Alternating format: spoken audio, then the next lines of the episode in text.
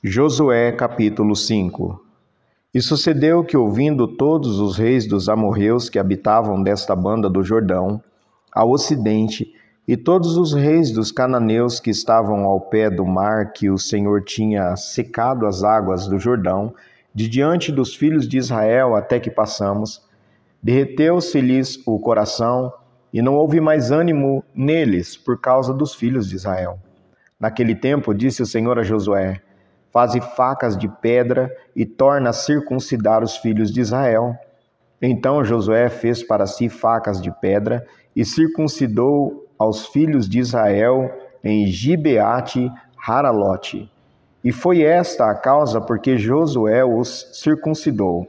Todo o povo que tinha saído do Egito, os varões, todos os homens de guerra, eram já mortos no deserto, pelo caminho depois que saíram do Egito porque todo o povo que saíra estava circuncidado. Mas a nenhum do povo que nascera no deserto pelo caminho, depois de terem saído do Egito, haviam circuncidado. Porque quarenta anos andaram os filhos de Israel pelo deserto, até se acabar toda a nação, os homens de guerra que saíram do Egito, que não obedeceram à voz do Senhor, aos quais o Senhor tinha jurado que lhes não havia de deixar ver a terra que o Senhor jurara a seus pais dar-nos, terra que mana leite e mel.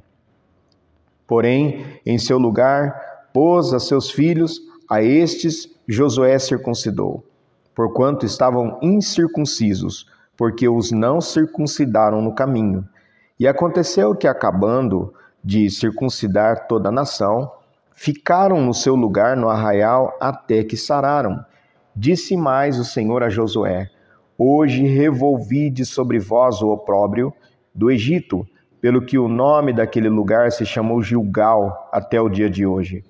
Estando, pois, os filhos de Israel alojados em Gilgal, celebraram a Páscoa no dia 14 do mês, à tarde, nas campinas de Jericó, e comeram do trigo da terra do ano antecedente, a outro dia depois da Páscoa. Pães asmos e espigas tostadas comeram no mesmo dia.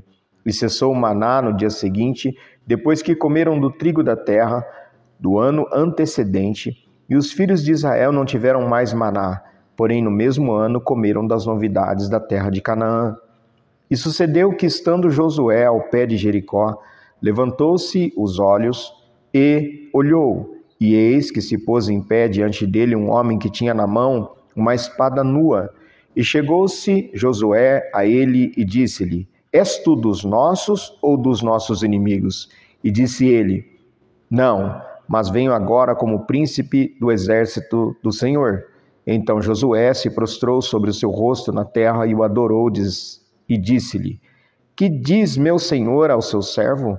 Então disse o príncipe do exército do Senhor a Josué: Descalça os sapatos de teus pés, porque o lugar em que estás é santo. E fez Josué assim.